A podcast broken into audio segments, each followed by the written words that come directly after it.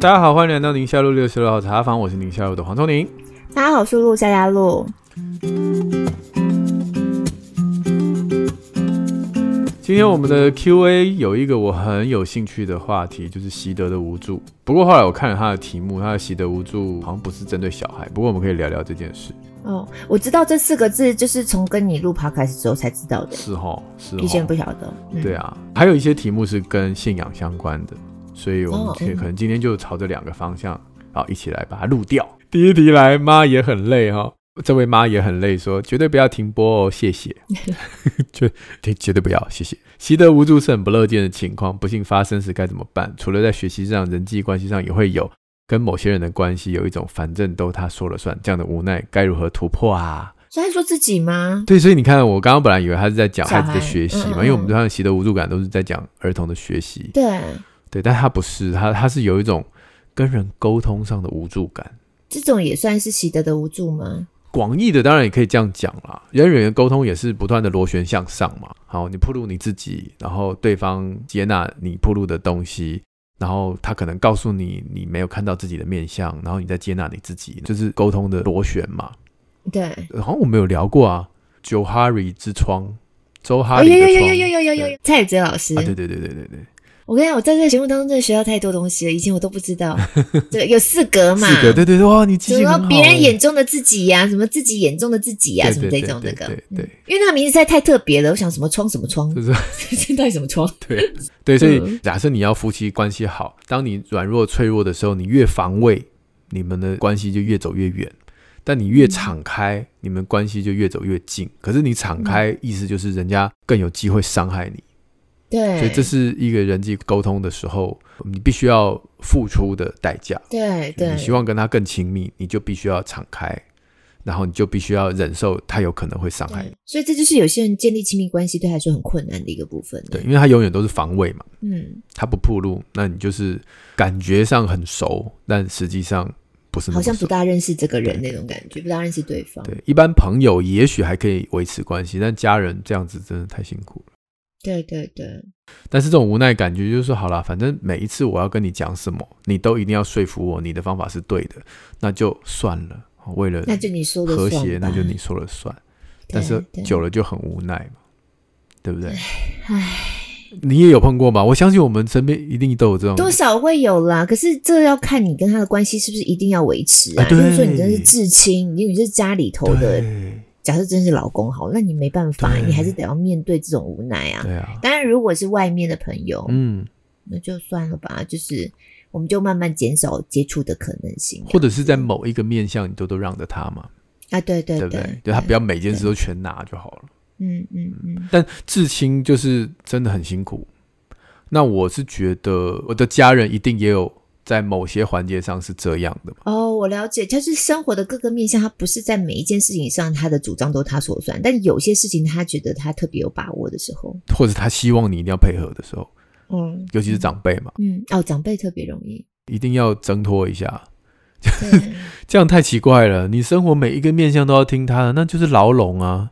真的，这个关系是非常不健康的。真的，嗯嗯，我是被你囚禁的鸟。对，对啊。之前我们在聊那个家庭暴力的时候，嗯，那时候是在讲某立法委员不好的关系，他被打嘛。对对，对。这样的个性的人，就是他，你每一个环节你都要听他的嘛。嗯。然后他会用各种情绪勒索啊，或关系的勒索啊，然后最后一招才是使用暴力嘛。但他就是要你每件事都听他的，嗯、那这个是不健康的关系。但如果今天是不是这样，只是某些地方他过不去，他需要懂他、理解他的人配合他，我觉得这个是我们可以付出的温暖。嗯嗯，对。但如果是你觉得不舒服了，比如说你配合他配合的很闷、很不舒服，我觉得那个要好好的沟通。那沟通是需要付出时间、付出挫折、付出代价，因为一开始对方一定不想要沟通嘛。对。那其实他可能都不觉得有问题了，对对，所以你可能只能一次、两次、三次用各种方式去敲砖。那我觉得是是必要的。所以他说妈也很累，真的 真的。我觉得人际之间这真的好难哦。有时候就是看一下那个对象跟你是一个什么样的关系，嗯嗯，你需要介意到什么程度？嗯，对。我觉得大部分人困境是在于他界限没有办法划清。嗯，比如说对方的那个线就画在你面前，那你也不是想要一次全部吃人勾勾的画到他面前，你只是想说，请给我一公尺的舒适圈，至少我线要往前退一公尺。嗯，那对方一定不想要嘛。但是你那一公尺画了之后，你有没有这个勇气去坚持那一条线？就是你用温柔而坚定的方式，让对方知道说，这条线我不会退。嗯嗯，你再怎么样去争吵，再怎么样情绪勒索，我不会退。对对。但是，请你要注意，这条线还是离我比较近，请你看清楚。其实有很多线是你决定的，但这条线是我决定的。那因为关系上面，很多人害怕冲突，害怕沟通，害怕这种尴尬的感觉，就决定算了。可是受苦的是你自己。嗯，那那条线画了，你就不要退，而且不是用暴力，不是用嚷嚷，而是用温柔的方式让他知道。温柔坚持。对对对。你讲到界限这个，真的我不晓得他的对象如果是先生的话，嗯、那个《为婚姻立界限》那本书，你刚刚一讲到，我就想到那本书，其实它里头有很多像这样子的提醒啊，对，甚至是免不了在划界限、确认这个过程当中有一些争吵，但是那个争吵是对你们彼此是有意义跟有帮助的争吵，对。可能都会要有心理准备，会要面对。然后就回到我们的信仰里面这一块，就是说，因为你很怕画了这条线之后，你会全盘的失去了这个关系嘛？对对对，他就不高兴。对，但是回过头来，请问人与人之间的关系是人掌握的，还是上帝掌握的？如果今天这个关系是个祝福，是神为你预备，上帝为你预备这样的一个婚姻，或者是一个亲子，或者是婆媳，或者是母子母女，假设这个关系是在神的掌握当中，那么你不用害怕这个关系从此就破裂消失。嗯嗯，因为我们在教会听过太多这种故事了嘛，嗯、对不对？他为了要信主，然后比如说他受洗，他爸妈就跟他断绝关系嘛。对对对，那你这样完蛋了。他不是不爱自己爸妈，他很爱，可是他自己的生命。他需要上帝成为他生命中的救主，所以他做了这个决定。然后那条线画出去，其实也没多大一条线，就是我要有自己的一个信仰。这条线就让可能他的妈妈就跟他断绝亲子关系嘛。可是只要你不要去进一步的去给人家戳啊、捅啊，你不要去破坏，其实到最后都是好的。这种故事真的太多了，太多这种故事了。然后真情破坏也很多啊。我觉得往往是因为确实这个信仰带给他们整个人的感觉不一样，就是人家跟他相处会觉得，哎，你不一样，跟以前不一样的这个部分会去吸引到人，嗯、慢慢关系其实是会恢复过来的。就是你讲，因为你也没有去破坏那个关系，因为那个东西是一个很踏实，就是我相信上帝不会让我跟我的母亲从此不相往来，不可能的。上帝这么爱我，他一定会让我的母亲跟我一起享受在那个美好的关系当中。只是现在暂时有了裂痕，我觉得那个信心是很重要，就是那个关系是掌握在上帝手上，不是你。如果是由我来掌控这个关系，哇，那就太累了。人与人之间等于你在操控另外一个人，不可能的嘛。所以就把那个主权释放出去之后，其实那种温暖而坚定的力量，最后最后真正美好的关系就会慢慢又贴回来。嗯嗯嗯，不过这真的很难，啊，这很难，而且需要花很长的时间。对啊，因为我前阵子才跟一个弟兄啊，嗯、他就讲他以前的过去嘛。嗯，他妈妈就两年过年都把他吃闭门羹嘛，过年不让他回家，嗯、最后还不是好的要死。真的很长时间，就是要都以年纪这种。我一样爱你，就是我没有不爱妈妈，我一样爱妈妈。我每一年都还是要尝试跟你。建立，我要见，对，我要跟你吃饭，我想要见你，我很想念你，对对，加油加油，我们一起持续努力了。因为这位妈也很累，没有很多细节啦，所以我们不晓得。对，对，对，但大概是我我觉得这一题，我想到我们我们最近经历的一个朋友跟我们讲的故事。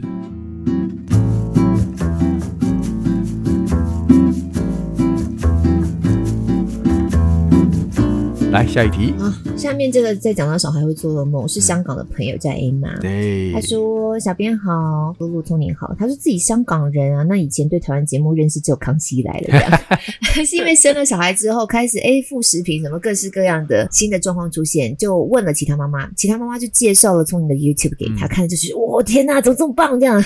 然后当新手妈压力立刻就缓解，嗯，就一直有在 follow，不管是 Facebook 或是亲子天下聪宁的一些文章啊什么的。然后也把这样子的育儿的理论就跟他的先生分享，然后对方也很赞同，嗯，就进一步的知道我们有这个 podcast 节目，听了之后就很喜欢呐、啊，因为这个节目才认识我这样子，因为香港朋友嘛，对，在看台湾新闻。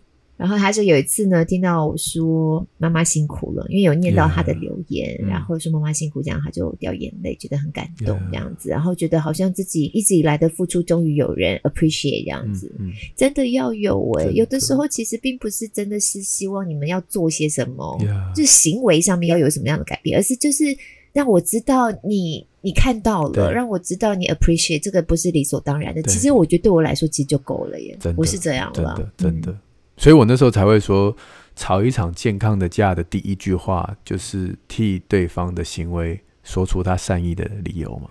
因为那一句话等于是先试出说我 appreciate 你那个起心动念其实是善意的，不管是想要赚一笔钱帮助我们家里啊，或者是想要让孩子更好或更爱孩子，或者是你担心孩子的未来，其实那个善意的动机被说出来之后。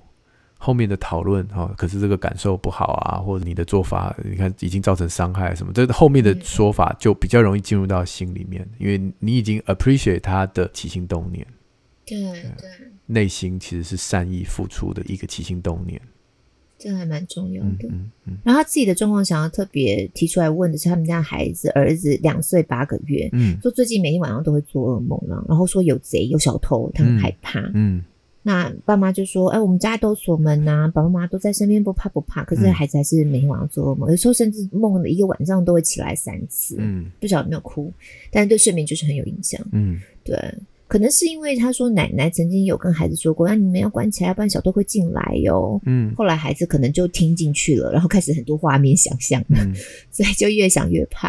啊，妈妈就觉得不能这样吓小孩，所以妈妈就换了一个方式跟小孩说：哎、欸，因为蚊子会进来，所以你要关门。嗯。”对，但总而言之，就觉得说孩子做噩梦好像对他们来说睡眠是一个蛮大干扰了。对，那另外还有他在讲到戒尿布的事情，哦、就是现在孩子两岁八个月嘛，儿子。对，不晓得现在是不是已经可以帮他戒尿布了？因为好像也要开始准备要上学了。先聊戒尿布，哦、因为戒尿布比较简单，就是不要强迫嘛，但是是可以让他试看看。他他偶尔能够尿在 potty 里，就是那个小尿桶里面，但是。便便的时候就是都喜欢站着不是这样啊，便便都是这样啊，真的真的，哎妈，真的，而且很奇怪，我就我就观察那个小小孩便便的状况，发现蛮类似的耶，啊、很多小孩都是要站着便，对、啊，然后我们家那个小的，我印象就比较深刻，他都躲起来，嗯、当你发现你找不到他，然后很安静，超可爱的，他会躲在窗帘后面，或对躲在桌子下面，然后满脸涨红这样，对，满脸涨红躲在，超好笑，而且因为那个味道也骗不了人。然后你一戳破他，他立刻我没有，对啊，没有，大家在生气，可是明明就这么臭了。我说扁扁哈，没有，就差不多这个年纪啊。嗯、呃，好好玩哦，反正这是一个很好玩的过渡期。就是、对对，喜欢站着都不要坐，不知道为什么。对对对对所以大家都一样了，哈，所以这个戒尿布的事情就顺其自然，可以戒，嗯、但是不要强迫，然后让他认识一下他的小马桶跟你的小马桶，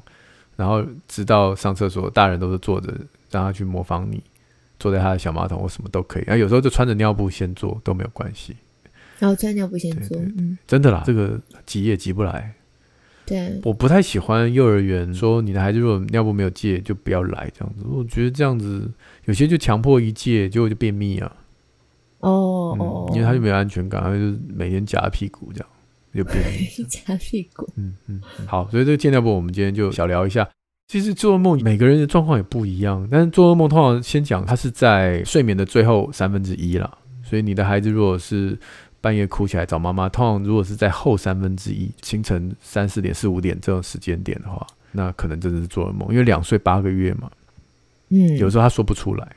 大一点的小孩做噩梦就会告诉你他梦到什么，呃、哦，有怪兽啊什么的。嘿，哎，你的小孩会做噩梦吗？会啊，我们三个里头有一个就是超级会做梦的，嗯、而且他不喜欢做梦，不管是好梦坏梦，他不喜欢做梦。嗯嗯嗯他就会每天晚上祷告，都在祷告这件事情。嗯嗯嗯嗯。我起来追诉追诉，我今天千万不要做梦，拜托拜托拜托，千万不要让我做梦，什么梦我都不想做。这样。好可爱哦，他。你说噩梦有的时候那个情节不一定是什么贼跑来了，发生什么灾难事情啊，什么那种。嗯。他有时候做梦是梦到什么爸爸跟妈妈怎么了这样子，就是吵架了，或是哦，对，爸爸认识的什么女生，我不要讲妈妈认识什么男生，反正他就会自己会衍生很多有的没的。是大的哦，他这么成熟的梦，就是高明的那个啊。哦，所以他的梦不一定是什么地震啊、小偷啊、被什么追啊、有怪兽啊、有鬼啊那种，不一定都是那一类型的。有时候可能也是在人际之间的。OK OK OK。但我们也没吵架啊，不知道为什么。那你都怎么处理啊？老实说，因为他很大了嘛，嗯、我们那个都已经小学六年级了，嗯、他这么长时间来时不时的这样子，是也有时候觉得说，哦，到底归刚耶，因为每一天晚上都来这里也有点烦的。可是还是真的会越大，他稍微好一点点，而且他会能够睡得回去。以前真的不行，嗯、而且我觉得这是也是最近才发现的。对对，最近才发现说，哎，他梦里会他会起来，然后他会学习怎么让自己睡回去。所以，这每个孩子个性不一样，他们怎么应对自己在梦里头被惊醒，或怎么样的醒来之后再睡回去，那个时间有时候真的有可能拉很长。对，这才两岁八个月呢。你看我刚刚讲，我们那个都已经国小六年级，而且还是最近，可能这半年、三个月、半年才比较明显有进展。要不然我就是跟他讲啊，我说没关系，我们房间门虽然会关上，但是都不会锁。嗯，你要是半夜起来了，你想要到我们床上睡，你就过来，这样子，就一直跟他讲没关系，你就过来，真的。可是你看啊，那个 Emma 的孩子就被关门啊，其实是怕蚊子飞进来。可是奶奶说有贼会跑进来，完蛋！这个意念一进来之后，他就每天都怕。两岁八个月、三岁四岁这段时间的小孩，你不要随便糊弄一些东西恐吓他，他真的会，他真的会进去哦，会进去哦。对，而且他们会想象，对，越想情节越夸张的。对，你看我有分享过吗？我的小孩有一次听到我爸爸说。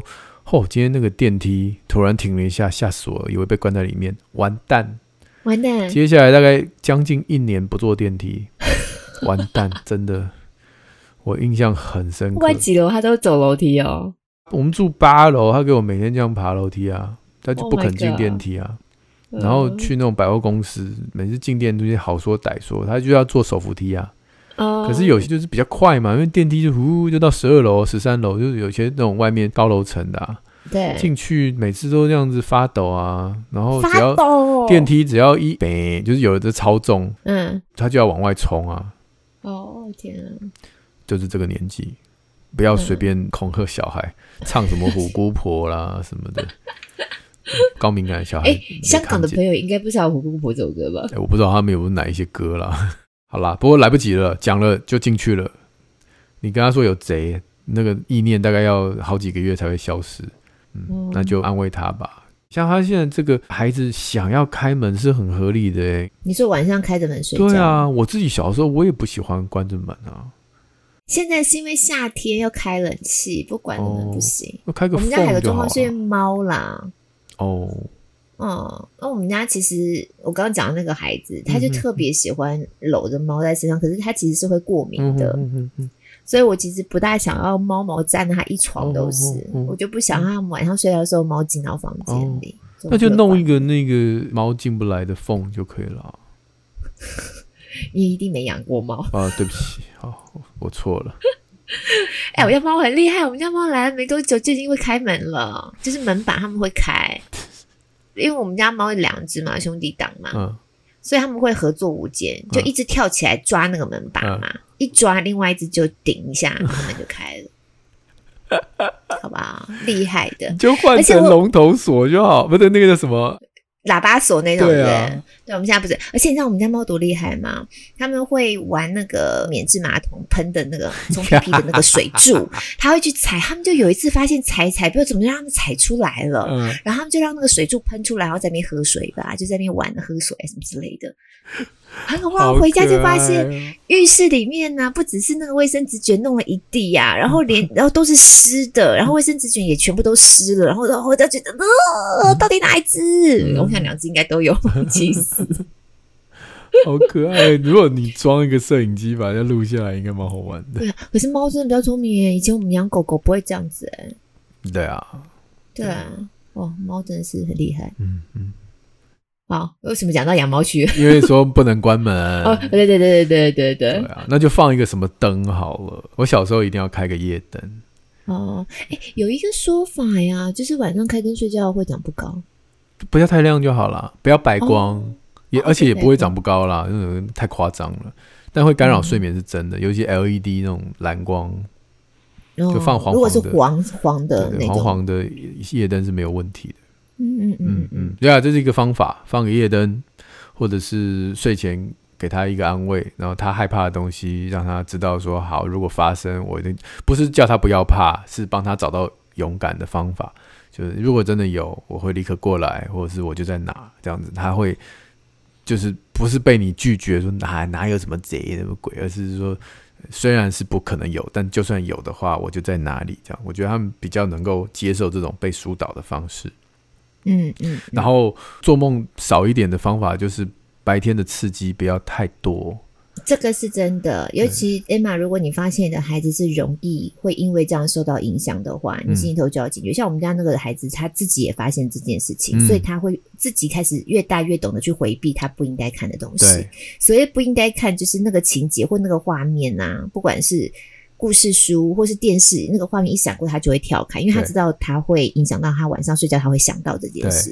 对。对对，那当然孩子还小的时候，妈妈如果知道孩子容易做梦，你就可以帮他做筛选。这样孩子，我们家孩子大，他自己都会知道，他自己都知道我要避开，要不然晚上我会睡不好。对，对，嗯，所以白天不管是玩太嗨的啦，或者是玩也可能太恐怖的啦，或者是看太多影片的啦，嗯、因为做梦其实是在整理你白天的讯息啦。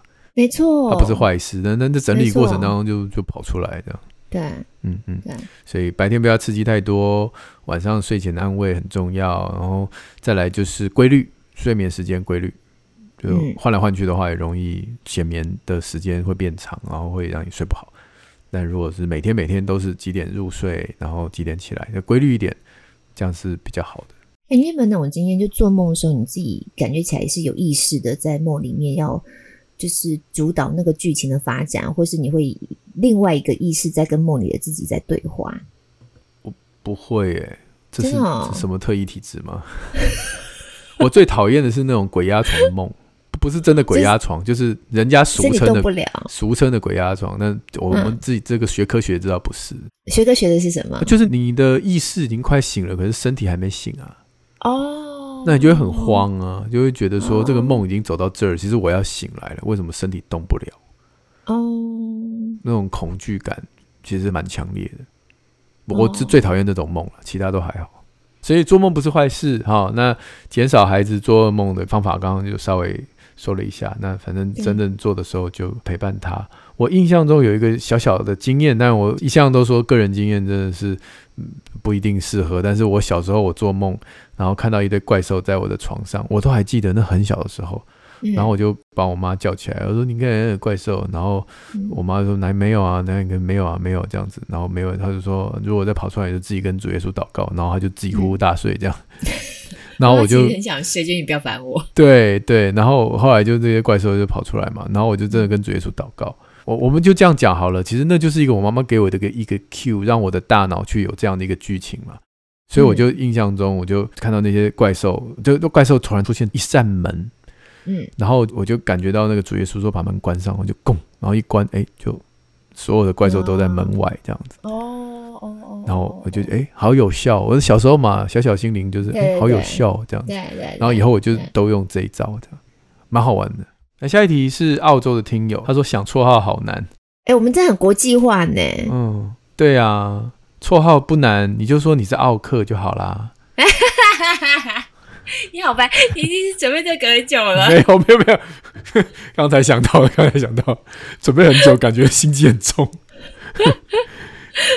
啊，这位奥克他想问的是激励训练和超高龄社会。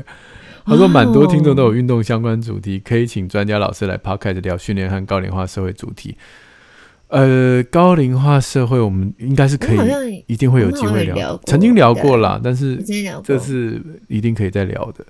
对，但是聊训练，我觉得那个有点必须要跟个人吧。训练大家就是去看 YT，YT 上面有很多训练影片。因为训练这种一定要看影片的。嗯嗯嗯嗯，对，听声音恐怕有点困难。我觉得可以聊聊你怀孕的时候做的轻重训。我是只有怀老三的时候才持续有做重训，我就是看你的影片，我觉得很棒。对，我大概到呃，因为我都是剖腹产嘛，对，所以知道什么时候要生。我大概生之前一个礼拜才没有中旬，嗯、可是我觉得那个前提是因为一直都有，嗯、就是在那段时间怀老三之前就已经开始运动了，嗯、所以就只是持续而已。嗯，那因为我的教练一直都同一位，所以他很知道我的状况，他就是知道我能够负重到什么程度，什么样的动作我可以拿几公斤，嗯，所以他就是递减这样子。对，但是在我还是能够做，他有些动作当然就不适合做嘛。对。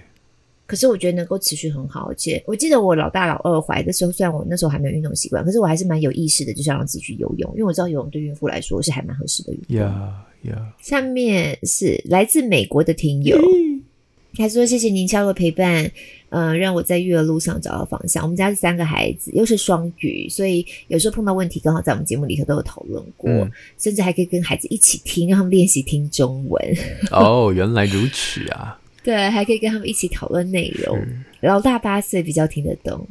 那感谢你下路成为家里头呃，跟快要 preteen 哦，就快要 teenager 的孩子哦，嗯嗯、能够有一个话题的桥梁。然后我们车上就比较不会吵架，也让孩子知道爸妈也是需要学习的，学习怎么样好好当爸妈，自己是要进修的，真的是这样。呀，yeah, 一起来哈，一起学习。嗯。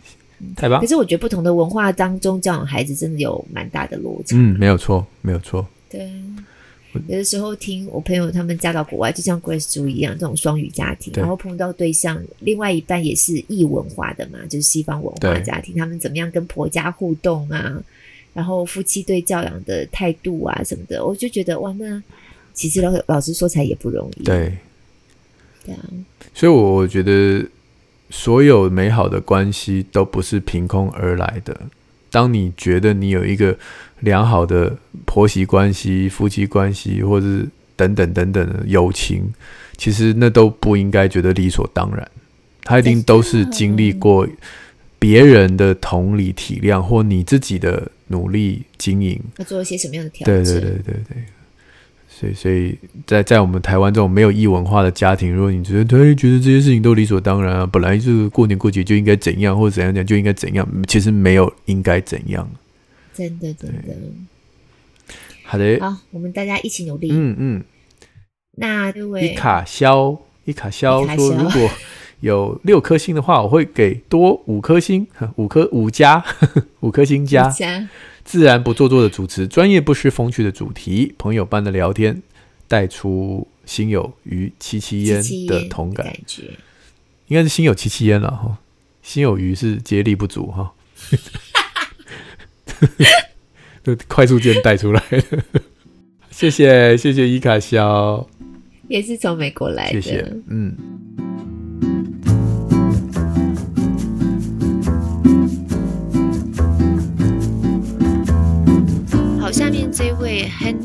庄庄韩林，嗯。大概是吧，嗯、啊，他说他自己有两个孩子哦，一个是生小二的儿子，一个是生小四的女儿，然后两个孩子个性完全不一样，儿子就拖拖拉拉，那女儿呢就匆匆忙忙，嗯哼，那这种落差在早上他出门的时候就会变成他们家的一个很痛苦的一个时间，这样子，嗯、因为儿子总是啊东摸西摸不吃早餐，不会自己弄好自己，嗯，那爸爸妈妈也很着急，那女儿又是很匆忙很赶时间的那种，就很怕自己迟到，就跟爸妈一起对弟弟大吼，嗯、那要怎么样来改善？儿子这样的行为呢？嗯，而且儿子有时候面对大人的时候呢，包含对爸爸妈妈或是对老师的教导都会回嘴。那有时候家长呢会好好理解说，诶，那他说的内容到底是不是真的有道理？嗯，可是其他大人，尤其是老师，在气头上的时候，你一般又不是只有我们家小孩要照顾，还有其他家小孩。所以老师就会觉得这孩子很没有礼貌，嗯，那当然就会对孩子就有更多的责骂，对。那之后呢，孩子就会失控，嗯，放声大哭。老师就开始跟家长说了：“哎，你们家小孩好像有点情绪障碍哦，嗯、要不要带他去看个医生？”这样子。那家长当然知道老师也很辛苦啊，所以也会跟老师沟通这样。可是因为自己也看了很多亲子教养的书，嗯，就会觉得其实孩子再长大一点，其实在情绪控制上也会更成熟，应该会更改善。对。对，那又进入到新的学期了嘛，所以也不知道说接下来孩子在新的学期跟老师之间的互动，我觉得他们还是有一点担心了。对，那就问问看应该要怎么样来帮助孩子比较好。这边这两个话题，然后第二个话题，我觉得他已经约了心理智商，跟孩子聊聊天，聊聊跟父母聊聊天。然后让家长知道孩子的心声，在一个还不成熟的大脑里面，面对慌张的环境会暴走，会情绪失控。我觉得这些东西都可以借由每一次事件的发生，然后哎。不管去验证一下，对对对，心理智商是会哎帮孩子去解读说，哦，他其实是有这个脉络。那家长越来越理解孩子，就越来越不会跟他就针锋相对。对，还是说曾经预约，但因为疫情就取消了，所以还是建议如果可以的话去聊一聊。对啊，嗯、对啊，哦。不过另外一个是讲自律啦，就是说他早上东摸西摸啊。这些事情应该也是很多家庭里面会有的碎碎念的第一名，真的就是你为什么不能自己掌握自己？尤其是要一起出门的那种，然后有一个很怕迟到，我们家有时候也会这样，那个很怕迟到，今天要考试或干嘛的，他就在门口急得要死，然后就一去吼妹妹快一点啦，对啊，这样子。但是自律是先天也是后天。嗯，所以又在推荐我的 YouTube channel。我跟蔡宇哲老师刚好上礼拜才聊自律哦，真的、哦嗯，因为他有一个线上课程专门在讲自律。嗯，那我的 YT 就是做一个预告 trailer 这样子。嗯嗯。那在这个过程当中，我也问他说：“我说我觉得自律啊，会不会是一个性格？对，他是不是一个人格特质、啊？他真的能改吗？”嗯嗯嗯嗯。嗯那他当然也说，的确有些人就是先天就是很谨慎，对，很自律；有些人就是比较刷身刷身。嗯，所以啊，基本上只有面对不想做的事情的时候，他的那个懒散跑才会跑出来。嗯嗯嗯。如果今天是很想做的事情，再怎么样刷身的人都会很积极的去做嘛。嗯嗯嗯。所以换句话说，我们在家里面念孩子说，你怎么这个事情不做，那个事情不准时的时候，你就第一件事情要告诉自己，那就是因为他不想做。嗯，所以他才拖拖拉拉嘛。他不想上学，他不想跟你出去，他不想要洗澡，他不想，他才会拖拖拉拉。他如果想，这件事就没问题。对，所以先天的性格改不了，但后天我们能做的事情就是把他要做的事情变有趣。哦，那他就会去做，然后慢慢才变成习惯。那是一个很漫长的过程。对啊，你刚刚讲，我想说，那上学过程要怎么变有趣呢？啊，所以上学没办法，嗯，但是也不能叫没办法啦，其实也是有办法。比如他在学校遇到的挫折、困难，为什么不想上学？我们能不能帮上他？是老师的问题，还是同学的问题，还是教材的问题，还是上学的路途的问题？他搞不好只是不想要晒太阳、坐摩托车而已。对，就是很多很多的原因。或单纯就起不来，起不来就可以睡不着，对不对？就是你还是可以解决根本的问题。对，比如说上一些才艺课，或者是不想上，可能是就是换个老师，事情就解决了。对对对。好，所以。创造自律的动机，如果真的没有，你也可以自己创造。嗯，比如说他每次去做完这个什么课，嗯，弹完钢琴，那你就给他一个大大的奖赏，每一次都有，让他虽然上钢琴有一点点需要新的动机，但上完之后都有快乐的时光发生。嗯，那这件事情可能就没有那么的困难，自律就没有那么困难。哦、嗯，然后再来的就是第一个创造自律动机，第二个定立可轻易达到的目标。是，比方说你如果能够自律的去上钢琴 一年，我就送你什么什么什么，那么都没有用了。嗯，因为太长了。对对，一次我就送你一个什么，不仅是物质，哦，一次我就。一起去吃个冰淇淋或什么，就陪伴的过程。对对对对对，对。然后立即也不要说，嗯，你今天有不错，那我周末给你，不用不用，立即，因为这些孩子他记忆很短暂，他要马上的回馈，对对。嗯、然后不要开太多战线，开太多战线，就一次完成一件事。嗯，好，比如说你的孩子假设出门穿袜子啊，吃早餐，你就选一件，是吃早餐呢，还是起床呢，还是穿袜子呢？每一件事情通通都要一天之内达成，太累了。先从第一件开始，嗯嗯，不要操之过急，嗯。不过他们家这小孩年纪这么小，有点难。我们家到后来就是分开出门了。呀，这也是一个解决方法。对，因为说有爸爸要比较早出门，然后姐姐她比较急的要赶的，她就跟爸爸出门。那爸爸没有办法送她到学校，因为他学校比较远，他就送她到捷运站啊。所以你就必须大一点，你可以自己通勤。对对对对。我们后来就变成是分开出门这样子。对啊，对啊。拖拉，哎呀，别说别人了，自己想想自己吧。我们也是有的事情很不想做，也是 拖拖拉拉，拖，拖到死线的时候就不得已，没办法，没得拖了。所以多体谅一下。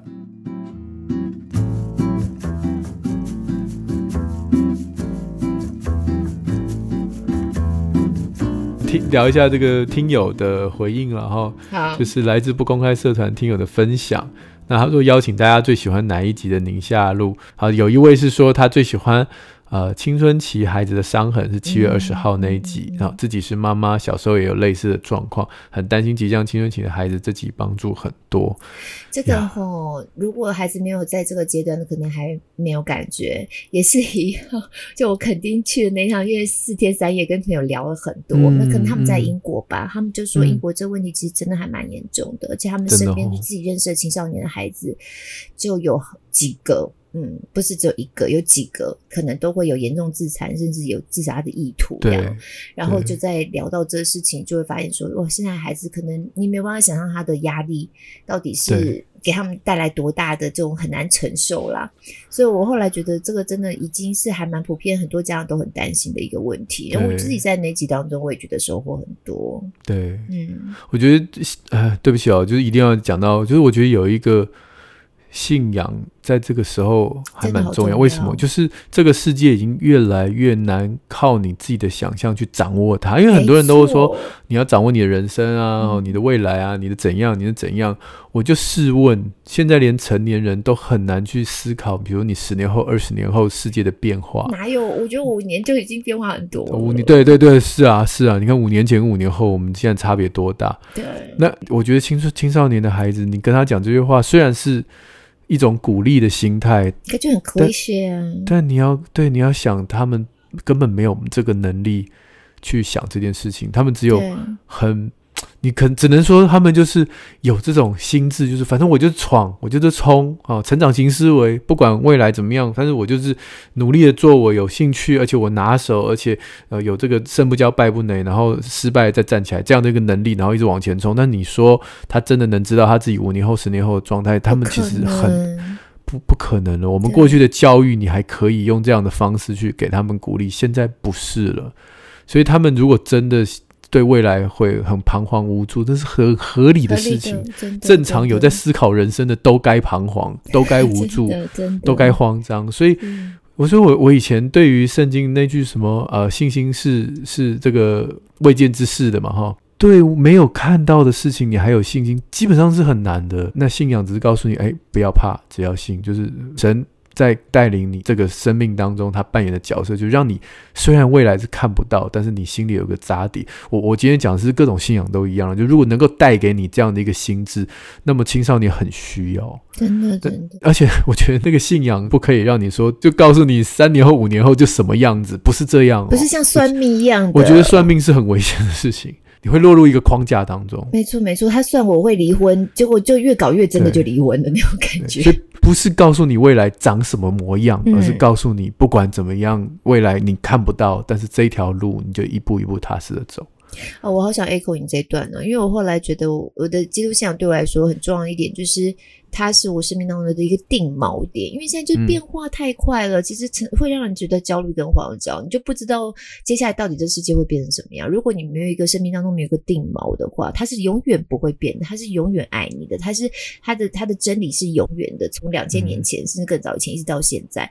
对，你如果没有那个东西把你自己定住的话，其实人就这样子就就会不知道要去哪的感觉。我觉得那个感觉让我很没有安全感。嗯要一直捞，一直捞，我就看感觉上就是一直捞，对，对一直想要抓到什么东西是他可以确定的，真的，对啊，所以就就很辛苦，对，这个因为这个社会变化太快，你好不容易抓到一个，两年后跑了，对，就是这些东西就一直变，一直变，真的，呀，好，我们 anyway，我们这个以后有机会再 再聊这个哦，呃，有一位是最喜欢，哎，最喜欢什么？最喜欢我的笑声，对，他喜欢你的笑声，他说很有趣。喜欢我的笑声，但喜欢夏主播的声音，就富有教育意义的节目，很喜欢上班的时候听，下班比较容易坦然面对自己的孩子啊、哦。真的哈，下班大家都很需要这种力量。对对，好。然后下面这一位听友很很好玩，他说寻找多多俱乐部。你在海滩叫你女儿的时候，是不是一堆人回头？多多不要乱跑，多多。然后所有人就我没有乱跑啊，我没有啊，我没有啊，我没有啊，你就叫谁？已经没有，已经一把火，就是连名带姓的叫了 啊，不会再叫错好了。对，乖，气到！哎呦，下一位是呃，他说聪宁跟露露都喜欢，哎，因为他没有信仰，所以常常喜欢听主持人分享圣经的故事，也感受到露露跟聪宁医师都是内心柔软的人，也常常提醒我更不同的角度接纳我的宝贝。嗯嗯嗯，是，我们都内内心柔软，但是如果以肌肉来讲的话，只有我是柔软的，露露是僵硬的。我想说僵硬啊，有弹性好不好？肌肉有弹性，僵硬就不行。弹性。只有我的肚子是柔软的。嗯，好，最后这个，对，喜欢宁夏路，因为能够听到各式各样的主题，平常不会想到儿童理财、时事新闻观，还有呃这个孩童沟通的技巧，成长中需要流行的大小事，孩子生病的时候的照顾，哎，在我们这个节目都有，还有脾气上来的时候，杏仁核被绑架也有，黄医师的颜色冷静技巧帮上忙，哎，真的有听。耶耶耶，很棒哎！我觉得，因为我常常在演讲的时候或者讲这些东西，这种是不是刚刚讲颜色啊、那个物体啊这样的一个思考，我都不太确定成功有多少。对，我我知道，我知道有些人跟我回应有效，对。可是到底，比如说十个人几个人有效，其实我也不是很确定。但反正对我有效就是了。嗯，嗯，OK，很棒哎哈。嗯嗯。那常常有听友许愿关于情绪的主题，所以今天来推荐临床心理师陈品浩老师的新书《暂停情绪风暴》。哦，书里面有五个单元。平浩老师，我们大家我我很熟啦，我不知道你你跟他熟不熟？那我跟他合作，我没有跟他直接接触过，但是《亲子天下》Podcast 有他跟另外一位很有名的邓慧文老师嘛，是是他们的节目，所以也还蛮常听。对对对对，所以快点敲碗，哪天敲他来上节目？他会啊，我都他会吧？啊、我跟品浩老师其实。认识很特别，是我有一次碰到一个朋友，他跟我说他邀品浩老师上他的节目，然后他嗯他觉得平浩老师超棒、超好、超怎样，把他称赞了一一整轮这样子。然后那时候其实平浩老师还没有那么红，所以我就自己 Google 之后，我就跟爱家好医生的小编说我要找他。我虽然不认识他，也没跟他合作过，但是这样跟我说他很棒，所以我要找他这样。然后就这样就来了，然后就这就是有做节目的特权，你知道吗？我每次碰到一个人，我觉得哎，他的专业我好有兴趣哦，对哦，这个人感觉起来好有意思哦，我想要认识他。识他对，对我就会说，哎，我们来 Q 他来聊一下，这样子，看能不能够敲个通告来。Yeah. 那这本《暂停情绪风暴》里面，呃，有五个单元，搭配心理学、经济学的概念，从情绪调节开始。经济学也有，心理学能理解，还有经济学也，就是有点像是呃对对称的应用啦。对，oh. 我还没有说，我们要看完了。说老实话，我我也是才刚拿到。对，Okay. 但但大概就是这个意思。然后他可以带领读者，就是认识情绪曲线啊，啊，比如说孩子情绪暴冲的时候怎么办啦，哦，或者是爆发的前跟中跟后的阶段，都可以察觉到孩子的情绪变化，然后哎，及早介入或者是事后补救这样子。哦这就是这个暂停情绪风暴这本书的啊内容预告。嗯，呃，我觉得大家应该是会很有兴趣，所以我们也会有新书要送给大家。小编也会在我们的不公开社团里头会发布相关讯息。是，因为我们杏仁核那一集，我觉得被点到的次数超高的。嗯，就是很很多人都对于怎么样控制我们自己的情绪，不要情绪暴走，或怎么样面对孩子的情绪，其实是，是觉得很需要。像平浩老师这种书，希望可以你看暂停情绪风暴，对说明处理多好啊！对对，所以加入宁夏路不公开社团就有机会抽中这本书，大家赶快加入吧！哈，好，那我们今天的 Q&A 就到这边哈。那上次我们已经预告了很多次，哎，就是那个 Live Podcast，对对对，这两周都有预告哈。宁夏路听友限定 Live Podcast，Cast Cast Cast。将在这个月九月二十三号上午跟大家见面啦！也欢迎大家用 Apple Podcast 或 Spotify 听的朋友们帮我们五星赞一下。许愿池十月开放中，我们下礼拜三空中再会，拜拜，拜拜。